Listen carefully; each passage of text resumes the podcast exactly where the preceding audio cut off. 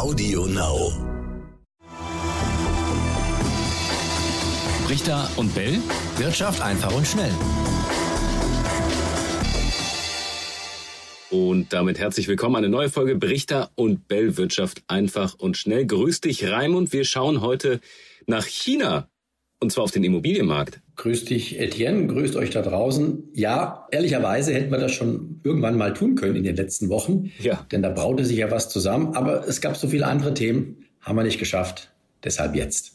Das äh, gab ja noch die Bundestagswahl, da musste man Beispiel. unbedingt drüber reden. Aber du hast recht, Evergrande, Evergrande, whatever. Es gibt da viele Aussprachen, Bezeichnungen äh, für dieses Unternehmen, was für Probleme gesorgt hat, ähm, weil es Zahlungsschwierigkeiten hat. Das ist ein großes Immobilienunternehmen in China und jetzt haben viele Angst vor einem Art Dominoeffekt und äh, womöglich vielleicht sogar für äh, weitreichende Folgen für den weltweiten Finanzmarkt, für die Finanzwelt. Es werden auch mal Vergleiche mit Lehman ähm, hochgeworfen. Ähm, das ist so ein bisschen der Hintergrund des Ganzen, Reim. Und lass uns doch mal vielleicht am Anfang nochmal anfangen. Äh, wa- was ist das Problem von Evergrande? Das lässt sich ganz einfach sagen. Die haben äh, zu viele Schulden und äh, können die im Moment nicht alle begleichen. Auch vor allen Dingen nicht die Zinsen auf diese Schulden bezahlen.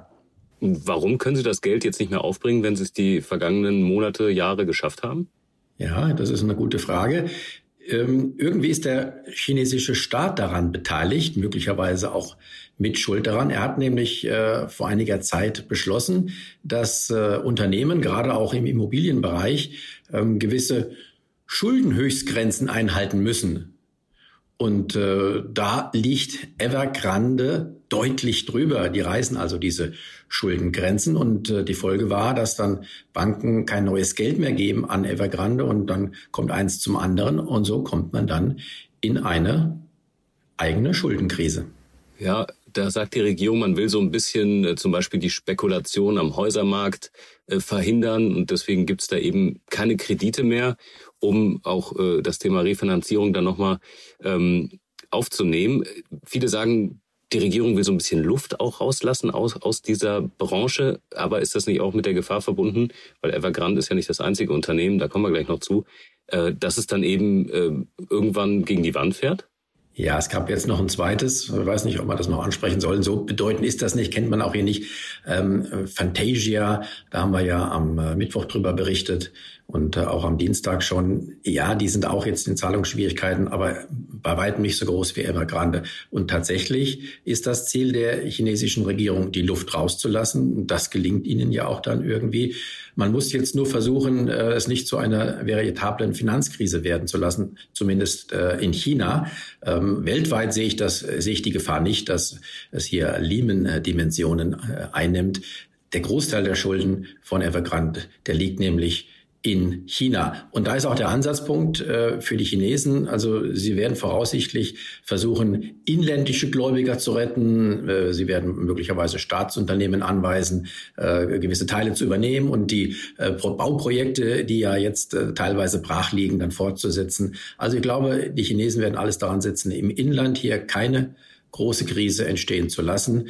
Was mit den ausländischen Gläubigern geschieht, das steht auf einem anderen Blatt. Vermutlich werden da äh, doch einige auf Geld verzichten müssen. Ja, und was mit den Chinesen, äh, die sich vielleicht so eine Immobilie als ähm, ja als Alterssicherung zugelegt haben, äh, passiert, das kann man aber eigentlich schon absehen. Also die Altersvorsorge, die ist dann eigentlich jetzt erstmal futsch, oder? Wenn die tatsächlich pleite gehen.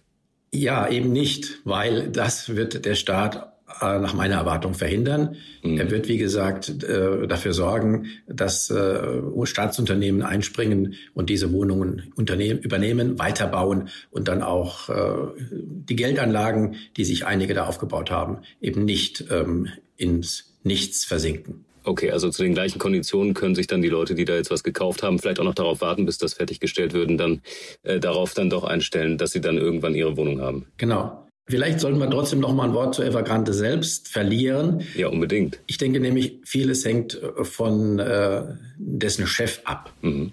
Es ist ein Mensch, ähm, der ja, fragwürdige Managementmethoden schon seit Jahren, wenn nicht seit Jahrzehnten an den Tag legt. Ich will mal nur ein Beispiel nennen. Ähm, Es heißt, ich habe das auch nur gelesen, ich habe es nicht nachgeprüft, aber es heißt, dass er äh, Manager bestraft hat, Angestellte bestraft hat, die nicht äh, nach spätestens nach dem dritten Mal klingen ans Telefon gegangen sind.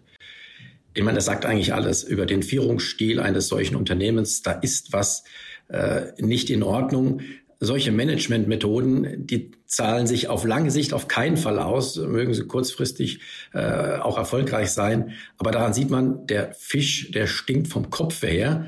Und das ist eben der äh, Mehrheitseigner und Gründer von Evergrande gewesen. Also eine sehr zwielichtige Person. Das ist nicht nachhaltig, was der aufgebaut hat. Also früher oder später muss sowas tatsächlich äh, in sich zusammenbrechen.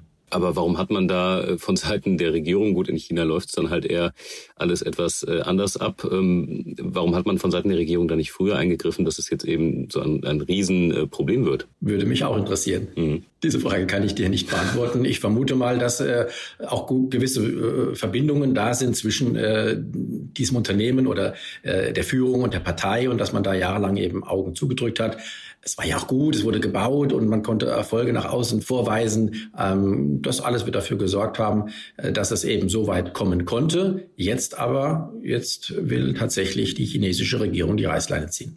Und das merkt man auch, wenn man sich äh, zum Beispiel den DAX Mitte der Woche angeschaut hat oder nicht nur Mitte der Woche. Es ging generell immer wieder, wo es diese Meldungen aus China gab, unter anderem auch deshalb weiter nach unten? Also hat das schon einen Impact auf die Märkte oder ist das jetzt, äh, liegt das an anderen Dingen, Raimund? Ja, lieber Etienne, ich glaube, vor deinem Elternschaftsurlaub, da haben wir auch schon darüber geredet, dass eigentlich eine Korrektur kommen muss. Mhm. Sie kam halt so lange nicht. es, ist, es ist klar, man kann nicht vorhersehen, wann sie kommt. Ähm, der Herbst, gerade die Monate September und Oktober, sind dafür prädestiniert. Äh, wir haben auch schon mehrmals darüber gesprochen. Das ist Psychologie, das lässt sich nicht äh, durch äh, rationale Gründe tatsächlich hier untermauern. Aber Börsen sind eben von Psychologie bestimmt und da sind eben die Monate September und Oktober besonders anfällig. Und wenn dann noch solche Sachen dazukommen, wie eine Evergrande, wenn dann auch noch äh, jetzt, was wir auch gerade sehen, äh, steigende Renditen an den Anleihemärkten dazukommen, dann nimmt man das gerne zum Anlass, um so eine Korrektur einzuleiten. Langfristig ist das durchaus gesund.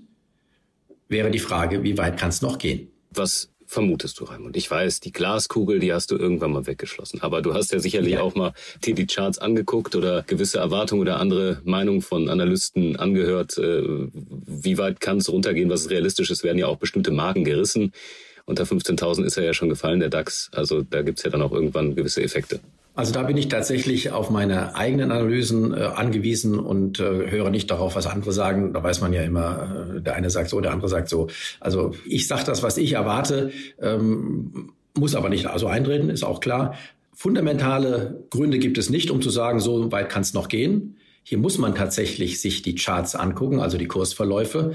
Und da ist ja eine ganz, ganz wichtige ähm, äh, Erkenntnis die, dass die Märkte immer wieder zu ihren sogenannten 200-Tage-Linien zurückkehren.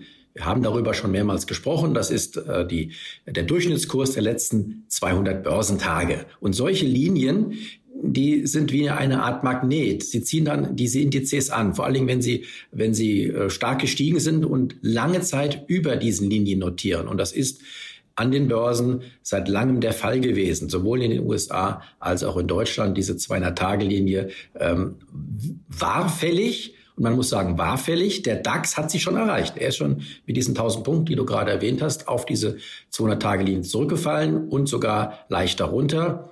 Wo sie noch nicht erreicht ist, ist äh, am amerikanischen Aktienmarkt, am wichtigsten Börsenindex überhaupt weltweit, der amerikanische S&P 500. Da fehlen noch zumindest zu dem Zeitpunkt, zu dem wir diesen Podcast aufnehmen, äh, fehlen noch ungefähr drei Prozent nach unten, um auch diesen Index auf die 200 Tage fallen zu lassen. Dann wäre die Pflicht sozusagen erfüllt. Das heißt aber nicht, dass dann äh, alles äh, in dem Moment sofort wieder umkehrt und nach oben geht. Das kann mal sein. Es gibt Reaktionen an solchen Linien, aber solche Linien sind auch ich vergleiche sie immer mit einem Sicherheitsnetz im Zirkus. Wenn da jemand runterfällt, dann äh, fällt er ja auch nicht auf eine platte äh, Platte, auf eine feste Platte, sondern das Netz dehnt sich und geht nach unten. Und so ungefähr wirken diese 200-Tage-Linien auch. Das heißt, die Indizes können auch mal darunter fallen. Dann schwanken sie eine Zeit lang um diese 200-Tage-Linie und dann wird man sehen, ob sich die Lage beruhigt oder ob es danach noch, noch, noch weiter nach unten geht. Wenn es danach noch weiter nach unten geht, dann ist das ein Zeichen, dass mehr im Busch ist.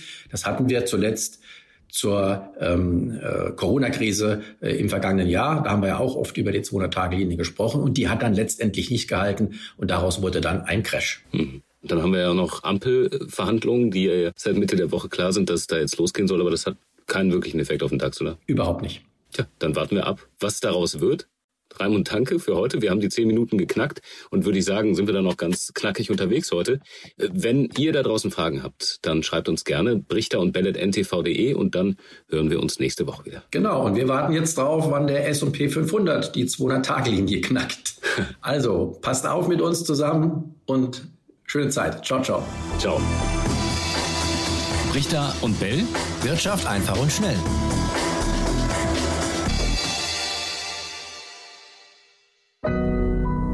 Audio Now.